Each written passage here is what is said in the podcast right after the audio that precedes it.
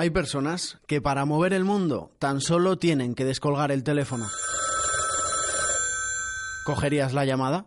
La revista Rob Report elige a las 25 personas más influyentes de la buena vida. Descubre sus nombres. Quizá un día te llamen. Spain Media. Mucho más que revistas.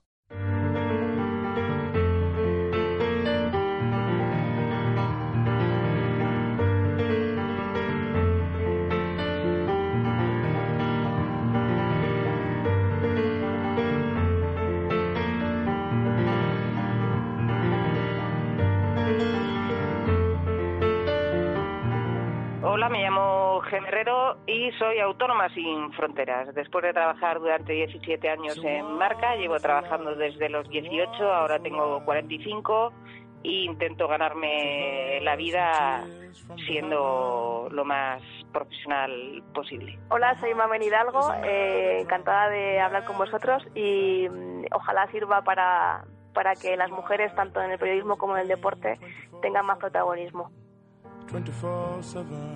Decía Humberto Eco que no odiaba al fútbol, sino a los apasionados del fútbol. Mismos pasillos, diferentes historias. Bienvenidos a la decimoséptima visita guiada del estadio vacío más lleno del mundo. Bowling Sound, un podcast de la revista Panenka con Spain Media Radio. Temporada 2, episodio 7. El fútbol es injusto.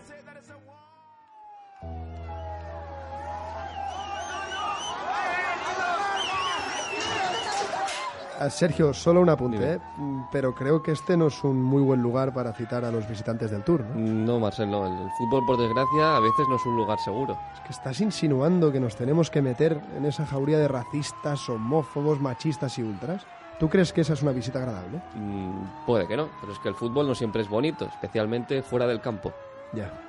Entiendo el objetivo, demostrar que el fútbol es injusto, ¿no? El autobús.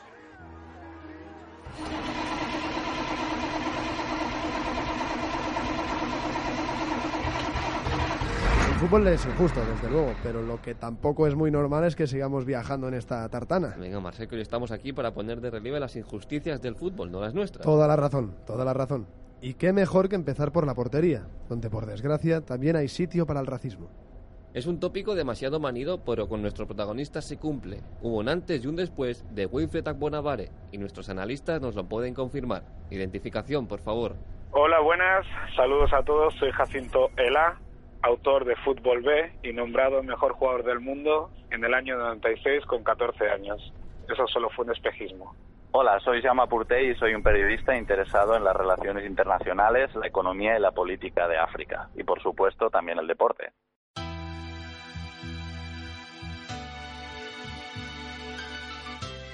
Wilfred lució el escudo del Rayo durante seis años, jugando un total de 177 partidos.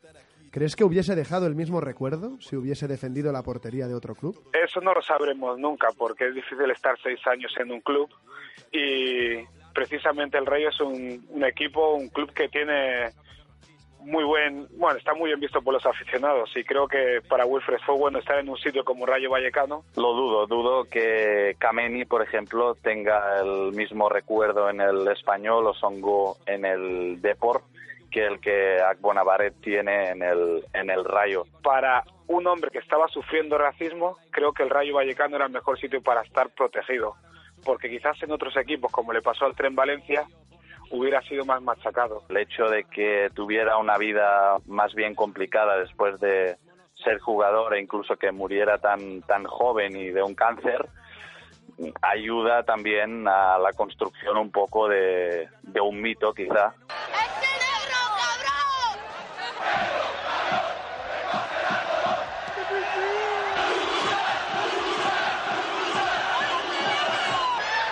Es normal porque soy moreno, porque soy parado como hoy y yo esperando que la gente vaya a chirar a mí y al Valento. Pero estoy un futbolista no pasa nada, porque a mí no me importan para eso. Soy muy concentrado por mi partido, no, la gente la deja a la gente chirando, entonces no, no, no, no pasa nada. Lamentablemente tuvo que sufrir los gritos racistas de algunas gradas, como por ejemplo del Santiago Bernabéu. Después de estos años, ¿piensas que hoy en los estadios hay menos racismo? Sí, evidentemente hay menos racismo porque en la sociedad estamos más concienciados con todo eso y también estamos más acostumbrados a ver ya personas de otras razas, de otras nacionalidades, a diferencia del año de los años 90. Ni de coña. La, la evolución en los campos de fútbol creo que es similar a la que se ha dado en la sociedad. Lo políticamente correcto ha conseguido instalarse de forma que la gente no pueda expresar tan abiertamente esas actitudes racistas. Pero eso, irónicamente, ha convertido los estadios de fútbol en uno de los pocos sitios donde uno se puede mostrar explícitamente racista y justificarlo bajo el velo de que es para despistar al adversario, de que esto dura 90 minutos, pero después te vas a casa y no tienes por qué ser racista. ¿Qué legado, o mejor dicho, qué lecciones nos dejó Wilfred? Tuvo una respuesta a todo lo que estaba sufriendo en algunos campos, que tuvo una respuesta bastante comedida, pero a medida que me he hecho grande, que, me, que, que he crecido y me he hecho hombre, creo que yo no hubiera hecho lo mismo y me parece que fue demasiado calmado para todo lo que estaba pasando, pero también era otra España, estábamos en los años 90. Lo podríamos resumir en, dos palabras, sería por un lado un, un pionero y por el otro un antihéroe, que eso es precisamente lo que le permite vincularse de forma muy fuerte a la afición del Rayo, que todavía 20 años después le sigue, le sigue recordando. Yo siempre he dicho que Wilfried es de las personas que no debería haberse murió, muerto nunca. ¿eh? Hay personas que deberían de estar toda la vida entre nosotros y una de ellas es, es el tipo de persona que era Wilfred, que era una persona cariñosa, mm, buen compañero, buen amigo. se queda cuando lo niegan. Supongo que no hacía falta ni decirlo. Les queda claro, no, el rap está contra el racismo.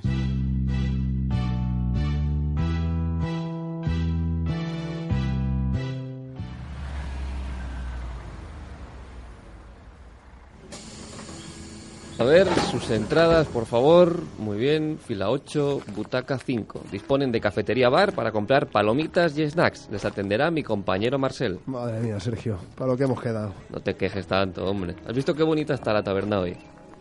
Parece un cine. ¿Estamos de estreno? Algo así. Así que corre, coge tu entrada, no te vayas a quedar fuera de juego. Primera parada, Bowling Tavern. Paseo en silencio por la Bowling Tavern mientras se emite el documental de hoy, Fuera de Juego. Un documental que trata la realidad de la homofobia en el fútbol español. Están casi todas las mesas ocupadas, y me alegro, porque en esta lucha estamos, o deberíamos estar, todos. Le servimos la primera cerveza a Richard Zubelfu, el director del documental. Le queremos preguntar el porqué del nombre, Fuera de Juego. ¿Acaso estamos todos así, en Fuera de Juego, con la homosexualidad en el fútbol? El título del documental se debe a relacionar un término futbolístico como la regla fuera de juego con el tabú que es que un jugador se declare homosexual. Hemos comprobado que el fútbol español está totalmente fuera de juego, aunque ha mejorado con respecto a otras épocas. Todavía se debe dar un paso adelante y ponerse de acuerdo tanto la Real Federación Española de Fútbol, los clubes, jugadores y aficiones para erradicar actitudes homófobas en los campos de fútbol español.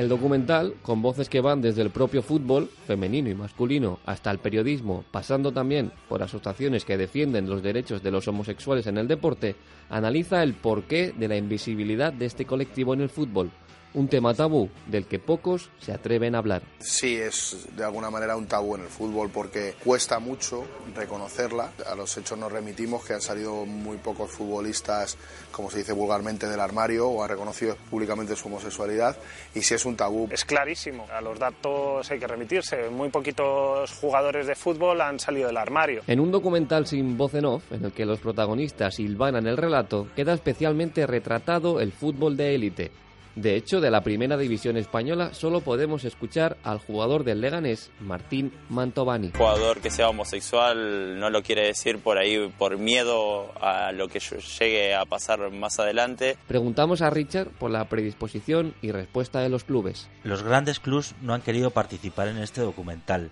El Real Madrid nos comunicó vía correo electrónico que declinaba su participación, diciendo por políticas de club los empleados no hacen entrevistas. El Fútbol Club Barcelona ni siquiera nos contestó y el Atlético de Madrid nos permitió utilizar la ciudad deportiva para entrevistar a Roberto Solozábal.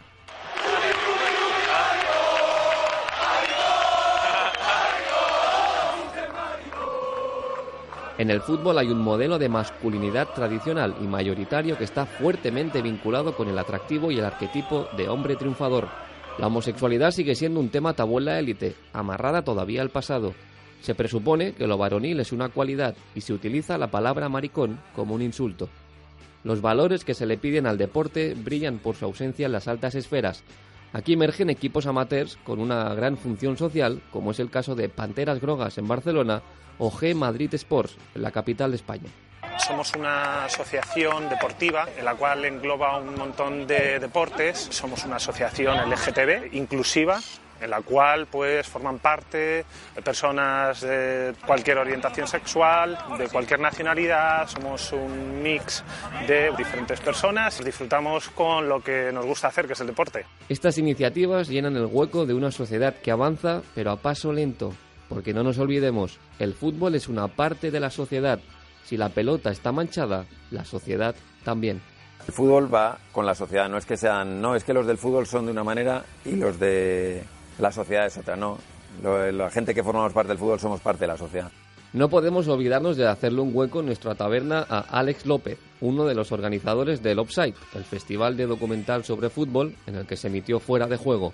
Le servimos una cerveza también mientras nos explica la importancia de dar visibilidad a este tipo de documentales sociales. Nos parecía interesante y nos parecía sobre todo necesario para, para explicar a la gente y para mostrar una realidad de la que, de la que muy pocos quieren hablar.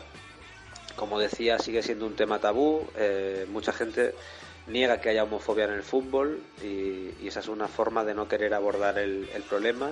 Sigo caminando por la tavern y todavía, por desgracia, veo alguna mesa vacía, en silencio. Os estamos esperando. A todos. Si algún futbolista famoso, profesional, de primera división, diese el paso y dijese, sí, yo soy homosexual, ¿qué pasa? Sería un gran logro para muchísimas personas del colectivo de homosexuales, transexuales y bisexuales de nuestro país que se sentirían reflejados y, representados por esa figura de estelar.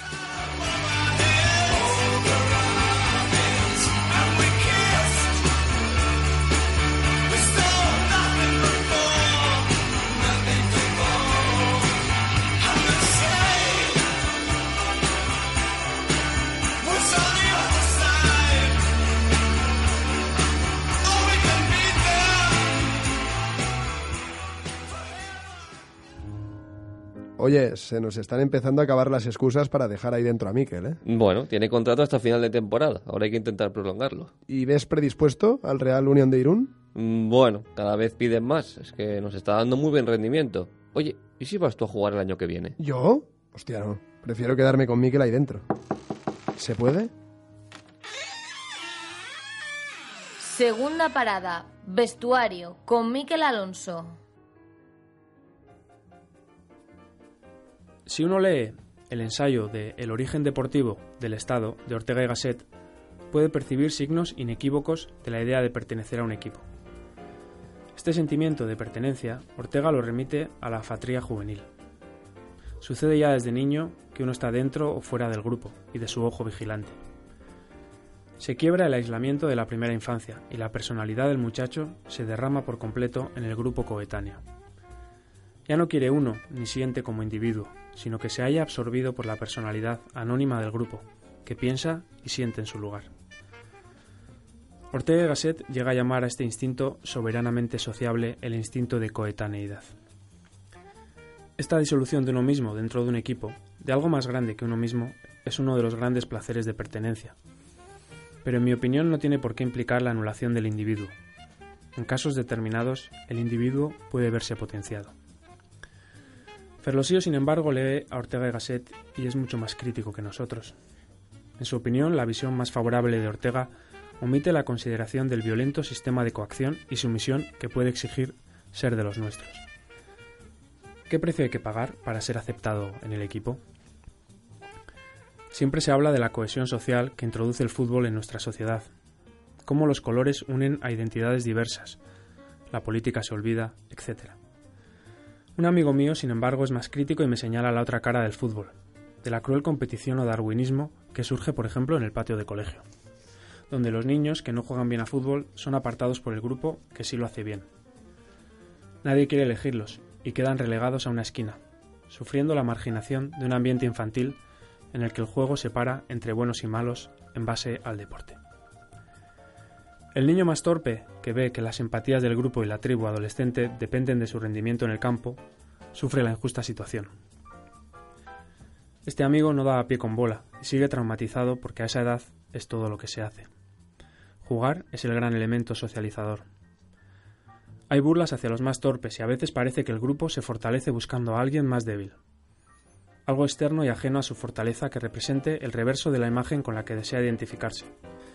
Una especie de chivo expiatorio, que es lo que sucede también en los grandes estadios, cuando se elige a un jugador para centrar todos los abucheos y las iras en un claro mecanismo social de bullying.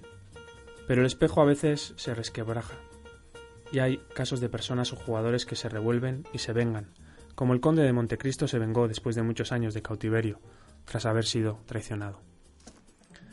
Así somos los seres humanos cuando decidimos unirnos, capaces de lo más bello, pero a veces también capaces de grandes atrocidades. Pero Marcel, ¿por qué no bajas ya al césped? Que va a empezar el partido. Es que hoy, Sergio, si quieres que te diga la verdad, no me apetece mucho. ¿eh? ¿Pero por qué? Pues por- porque hay partidos que, no sé, que, que dejan historias desagradables. Pero a lo mejor precisamente por eso hay que contarlas, ¿no? Para combatir todo esto. Sí, sí, sí, tienes razón. Ahí voy. Tercera parada, césped.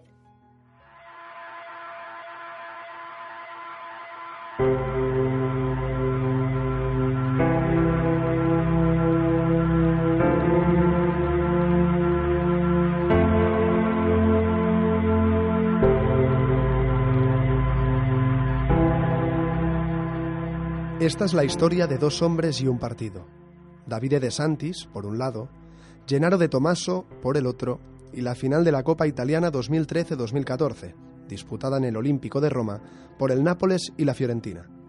El duelo acabaría 3-1 a favor de los primeros, con lo que Insigne, Mertens y compañía se llevarían el trofeo a su ciudad.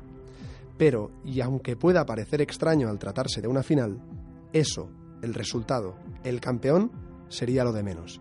Aquel encuentro, desgraciadamente, tardaremos en olvidarlo por otro motivo.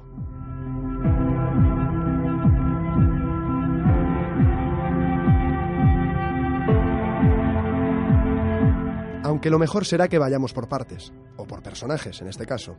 Davide De Santis tiene 48 años y es dueño de una floristería en Roma.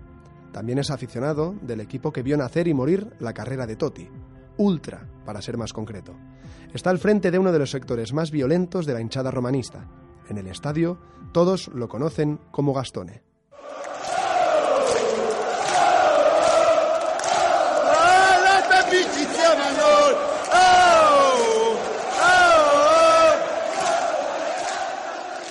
Pues bien, Gastone, ese 4 de mayo, antes de que dos equipos que no son el suyo pugnen por la Copa en la capital, se encuentra con un grupo de hinchas napolitanos en la zona de Tor di Quinto. Como las aficiones de ambos conjuntos, de Roma y Nápoli, y hace años que no se tienen ninguna simpatía, decide encararse con ellos. Les insulta y les lanza algunos petardos, hasta que estos reaccionan y lo acorralan. Al verse rodeado, sin escapatoria posible, Gastone decide sacar la pistola y abrir fuego. Dispara cuatro balas, hiere a tres personas. A una de ellas, el proyectil le entra en el tórax y le alcanza la columna vertebral. Queda en estado grave. Los napolitanos, al cesar los tiros, acuden a socorrer a los heridos. Luego van en busca de Gastone. Cuando lo atrapan, le atizan una paliza monumental. La policía lo encontrará más tarde, tirado en un vivero, sin conocimiento.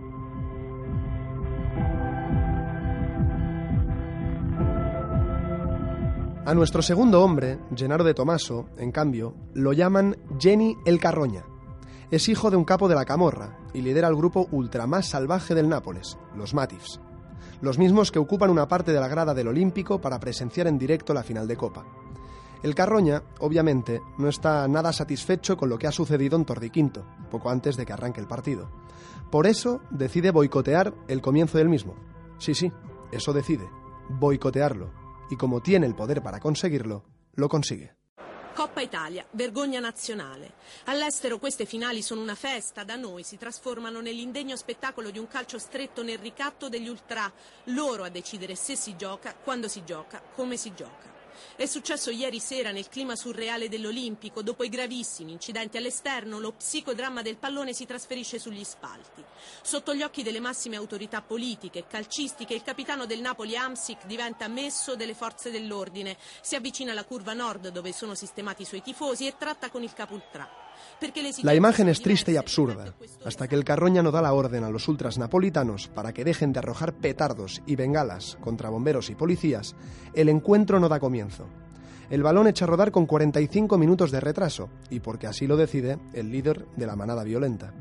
Una estampa que alcanza niveles de surrealismo si tenemos en cuenta que en ese mismo estadio también están presentes el primer ministro de Italia, por ejemplo, Matteo Renzi, o el presidente del Senado, Pietro Grasso, entre otras autoridades.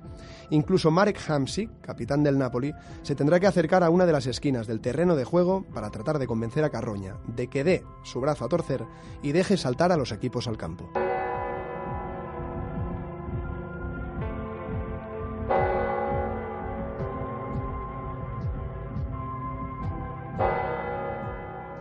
Esta era la historia de dos hombres y un partido. Era, porque como ven, ahora también es la historia de muchos más. Esta es la historia de un aficionado napolitano que acabaría falleciendo por un disparo, de un cuerpo de policía estéril, de un puñado de directivos paralizados, de un jugador que tuvo que negociar con los ultras, de una vergüenza nacional. Esta es la historia de un deporte, el fútbol, que sigue abriéndole sus puertas con demasiada facilidad a los que nunca debieron entrar.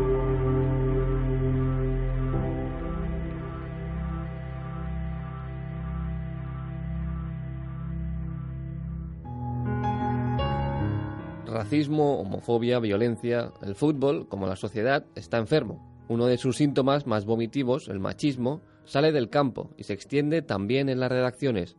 Este partido sí que está en nuestras manos. Cuarta parada, zona mixta. Gema Herrero, periodista freelance en El Confidencial y a la Contra. Mamen Hidalgo, periodista freelance en Jotdown y revista Panenka.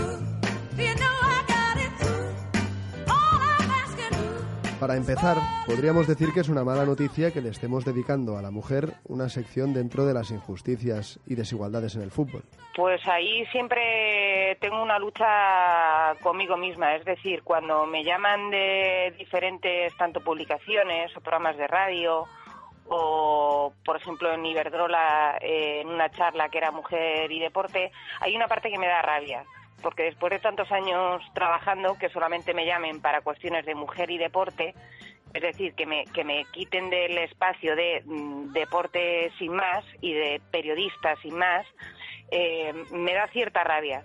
Pero también entiendo que es el momento de, eh, sobre todo después de, este último 8 eh, de marzo, que es el momento también como de alzar la voz o de dar visibilidad. Si me lo dices dentro de 10 años, eh, te diría, pues me parece una mala noticia, ¿no? Que dentro de 10 años sigamos debatiendo estos temas y sigamos preocupándonos por lo mismo. Pero es verdad que, que hasta ahora nadie o casi nadie se había planteado ciertos temas en el mundo del deporte, en este caso del fútbol, y creo que es el momento ideal para, para hablar de ello. Que, que, es triste que en el año 2018 tengamos que, que, hablar del machismo en el fútbol, tanto en el trato de las deportistas como de las propias periodistas, pues claro que, claro que es triste, pero también creo que es necesario. Las desigualdades económicas y la brecha salarial entre hombres y mujeres se mantiene e incluso se exagera en el deporte.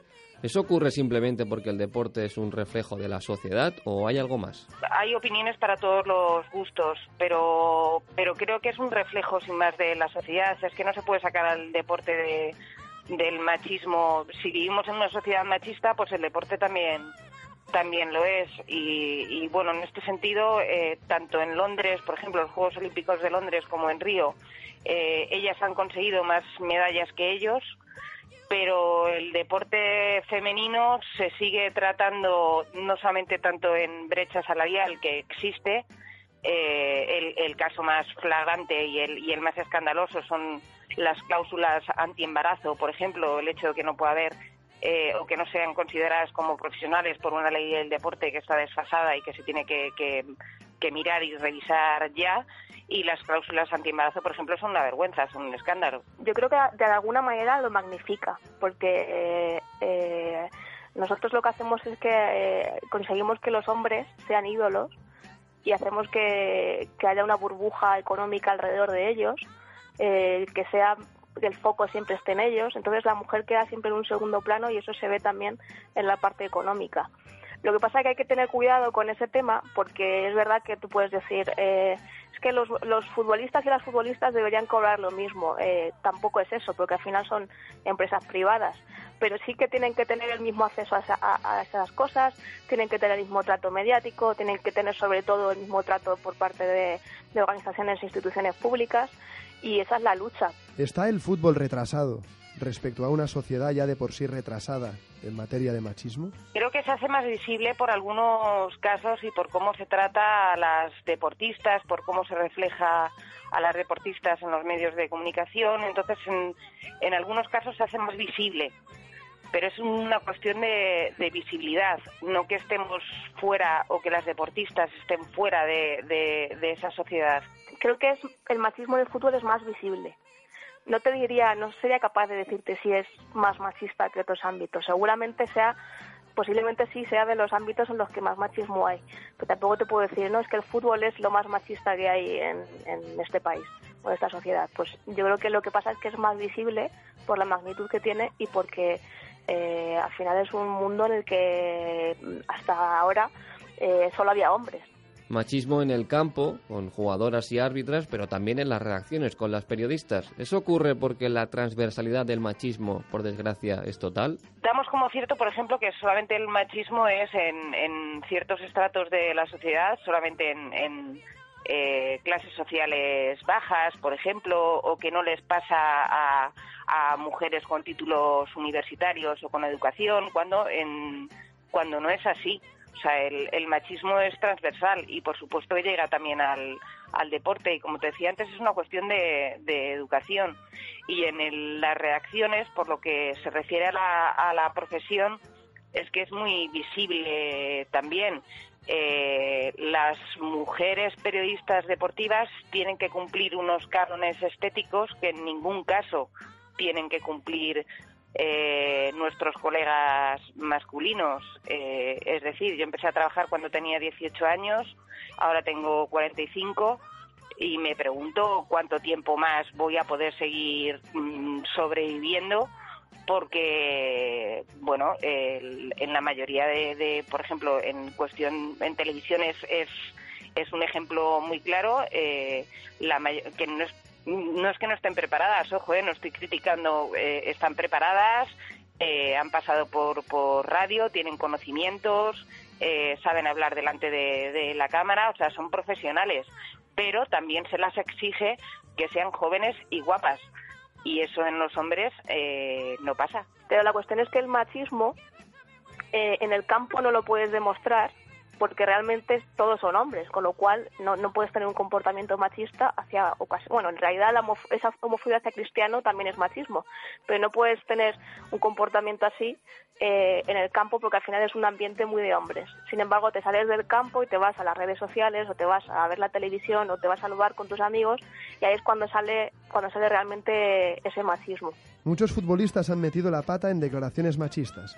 ¿Por qué sobreviven esos tics? Creo que la cosa está, está cambiando. Sí que tengo la sensación de que hace dos años, por ejemplo, hace tres años, eh, cuando yo, por ejemplo, hacía algunos artículos, y no, no solamente yo, sino muchas más, y denunciábamos ciertos tics, eh, era lo de ya se están quejando otra vez y que ahora esa percepción empieza a cambiar, que es aquello de, vaya, no es una cuestión de que seamos quejicas ni especialmente sensibles, sino de una falta de, o sea, de, de un, de un trato diferente. Y, y, esto está empezando a, a, cambiar. Lo que pasa es que cambia muy lentamente y, a mí yo ya no lo voy a ver. O sea, yo ya tengo claro que por la edad que tengo mm, no voy a ver este este cambio. Yo creo que se producen simplemente porque al final los futbolistas son personas y son hombres y, y en la sociedad eh, cuanto antes nos demos cuenta y, y principalmente los hombres, pero en general cuanto antes nos demos cuenta de que tenemos esos tics machistas pues mejor todos partimos de ahí. Todo, cualquier mujer eh, feminista ha partido seguramente en su origen de tener algún comportamiento machista. Lo importante es darse cuenta, querer cambiarlo y al final eh, llevarlo a cabo y modificarlo por, completamente para que sea un ejemplo. Y esta vez, como de costumbre, no hay quiniela. No, porque este tema no es un juego.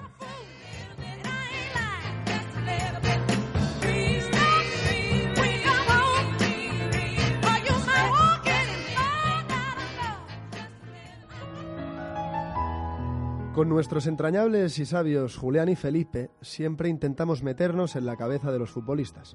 Hoy, en cambio, queremos hacer psicología con los aficionados. ¿Por qué el fútbol saca lo peor de nosotros?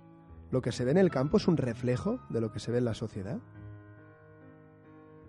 Quinta parada, enfermería, con Felipe Yagüe y Julián Bruscantini.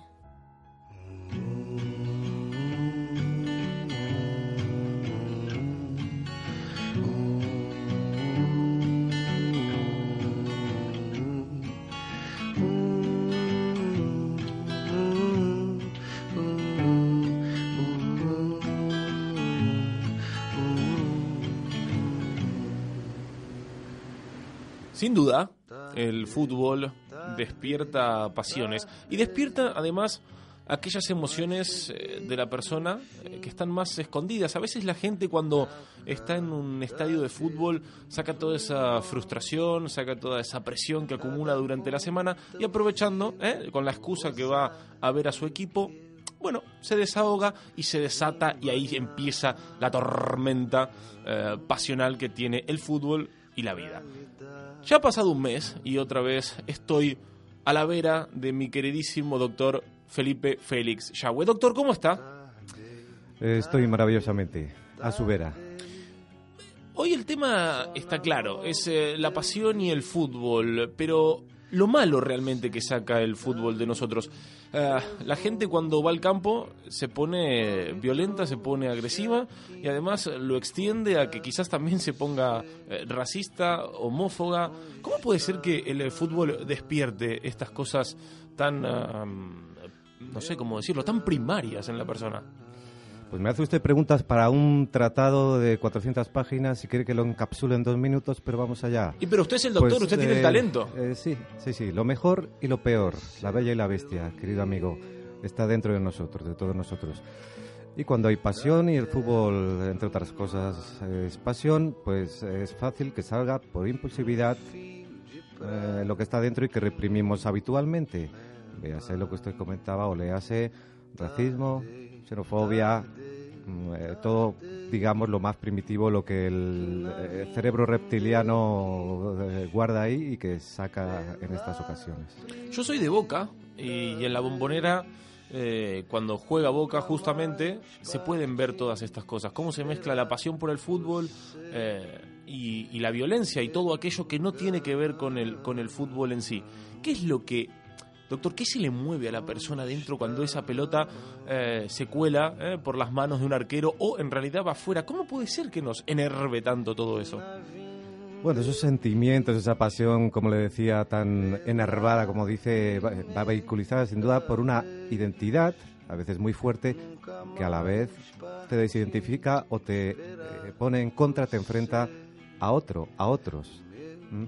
Eso vehiculiza un poquito todo lo que usted cuenta y fíjese que además se dan dos componentes importantes, el anonimato y la manada, si me permite, entre comillas, estar ahí, sentirse solo o, o- no señalado dentro de la masa que además te anima, pues fíjese, esa, esa, ese- esa dupla de anonimato y grupo y colectivo y manada, permítame otra vez, pues eh, da lo que da a veces o a- incluso a menudo.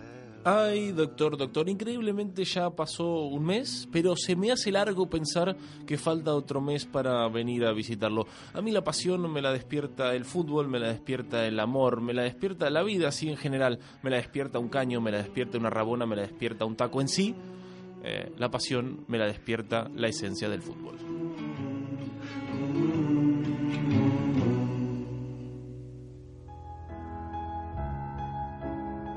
Uf, por fin hoy funciona sin problemas el ascensor. Me encantan todos estos relatos de ficción que nos cuentan los ascensoristas. Por cierto, el de hoy es nuevo, ¿no, Sergio? Sí, sí, como siempre, y además esta vez he tenido la opción de hablar con él y me ha pedido que dejemos claro que lo suyo no es ficción, que es una historia real. La seriedad del tema así lo requiere. Sexta parada. Ascensor. Nacho Pato, periodista, editor en Playground.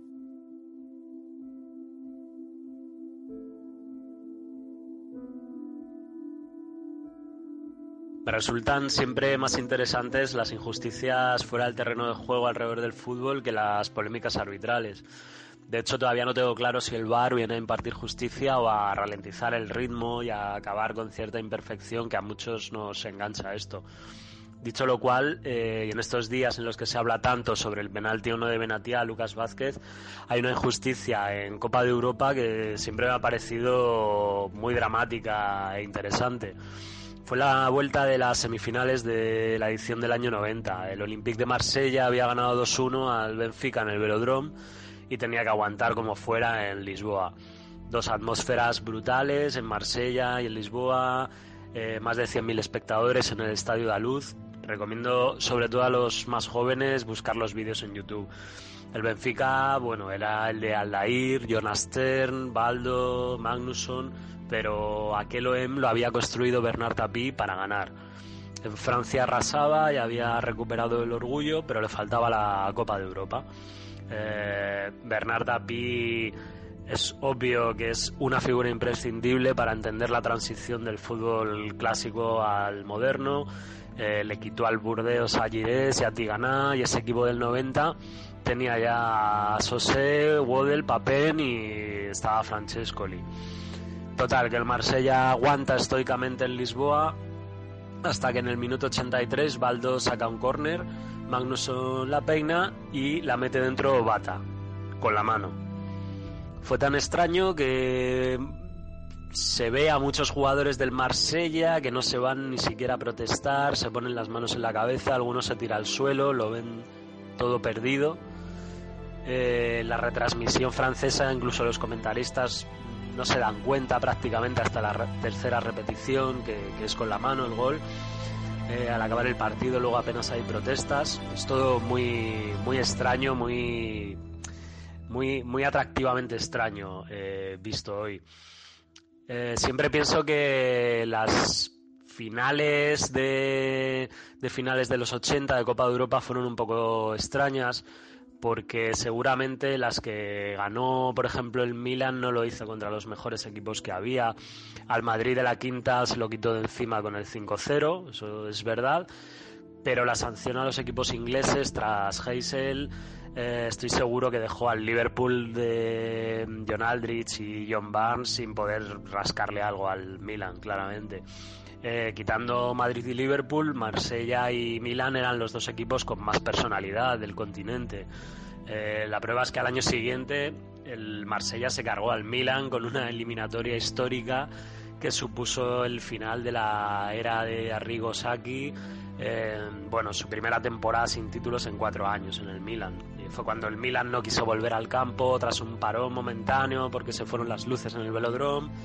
Bueno, un, un vodevil de cuidado que no siempre es recordado como merece. El Milan de Saki acabó de manera lamentable y acabó por culpa del OEM.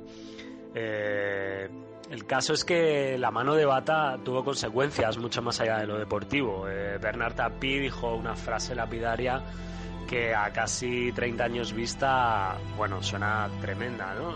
Dijo, ya sé cómo se gana la Copa de Europa. En el 93 el Marsella sí que llegaría a la final y precisamente contra el Milan. Dos equipos bastante diferentes, el Marsella de Foller y Pelé, el Milan de Capello y ahora con Papén de ese lado. Bueno, este año, en 2018, esta primavera, se celebra el 25 aniversario del cabezazo de Basil Bolí en Marsella, de la Copa de Europa del Marsella. Allí tienen el lema de que para siempre tendrán el orgullo de haber sido el primer equipo francés y de momento único en haber ganado una Copa de Europa. Pero después se demostró que el club de Tapí había hecho una chapuza. Eh, habían comprado el partido de antes, justo de esa final, contra el modestísimo Valencián para ir más descansados contra el Milan en la final. Una chapuza absoluta. Eh, siempre que veo la mano de Bata no puedo evitar pensar que ahí se gestó lo mejor y lo peor, la determinación y la trampa de un club esencial para comprender la relación del fútbol con la política del territorio.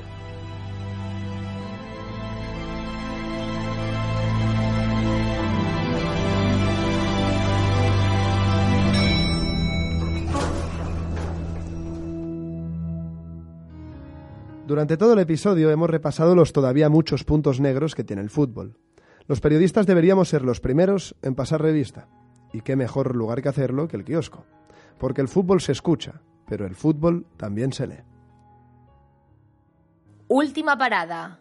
Kiosco.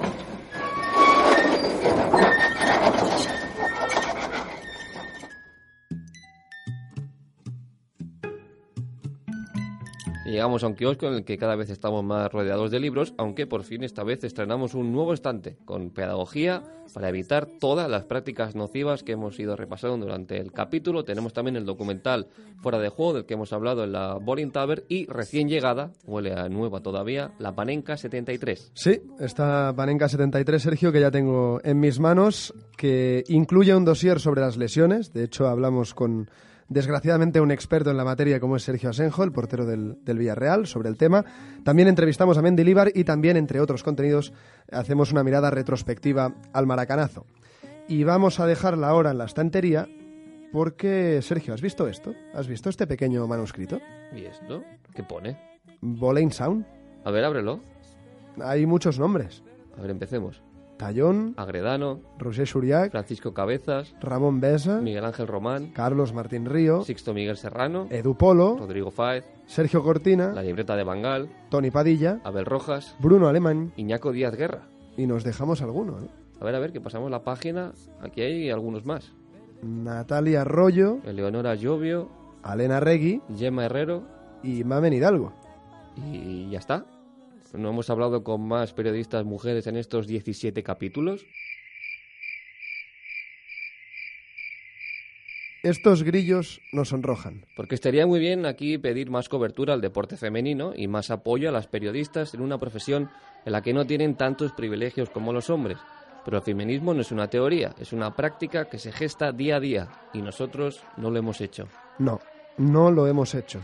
Porque como decía recientemente Ignacio Escolar en un artículo en el diario.es, el machismo no es solo una rémora del pasado. Un machista no es solo el que piropea o no se hace la cama, el que pega, mata y viola. Hay muchas situaciones, cotidianas pero también graves y nocivas, en las que los hombres no estamos a la altura. Nos queda mucho por hacer. El deporte es todavía un reducto fuerte del machismo y los medios de comunicación no es que podamos, es que estamos en la obligación de evitarlo. Bien, ahora vamos a pasar como siempre al sorteo, en este caso de esta Panenka 73. Quien quiera ganarla tiene que responder a una pregunta, Sergio. ¿Cuál de estos tres estadios de equipos de fútbol masculino de primera división no han acogido todavía un encuentro de fútbol femenino? Opción A, el Benito Villamarín. Opción B, el Camp Nou. Y opción C, el Wanda Metropolitano. Para participar nos enviáis vuestras respuestas a arroba boleyn barra baja sound. Arroba boleyn barra baja sound. Entre todos los que participéis sortearemos la Panenka 73. Y ahora sí, Sergio, vamos cerrando nuestro kiosco y con ello nuestro tour.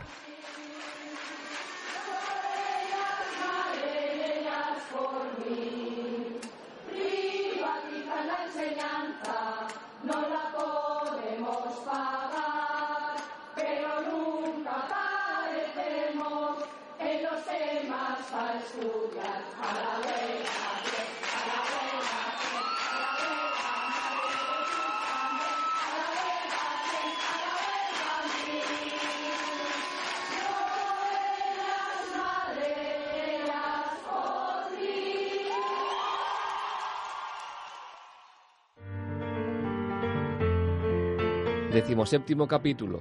El resultado es injusto. Trataremos de remontar el partido.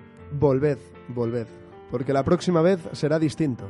Todavía será Bowling Sound, pero sus historias serán otras.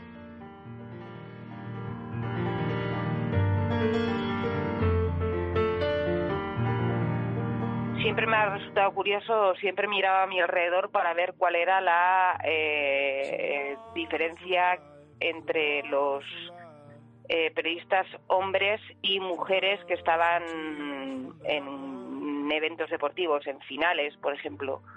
Eh, y siempre ha sido escandalosa. Sí que recordaba hace poco era el, día que fui por primera vez sola a un estadio de fútbol, porque eh, bueno tenía una amiga que cuyo hermano era ultrasur y, y no, se, no se me ocurre otra cosa con 18 años que, irme a, a la zona ultrasur sola con el abuelo del hermano. Entonces para mí fue, fue muy divertido y fue muy interesante verlo. Cuando era más joven y y alguien me preguntaba, estaba en un bar y alguien me preguntaba a qué me dedicaba, terminé diciendo que era peluquera, porque así me evitaba el, cuando decía soy periodista deportiva la pregunta de ¿en serio? ¿Pero a ti te gusta el fútbol? Que es algo que a un hombre nunca se le haría. Y, lo, lo recordaba estos días precisamente por el tema este del machismo, de decir, es que eh, no es lo normal. La gente, o sea, las mujeres con 18 años no van al fútbol encima a la zona de ultras.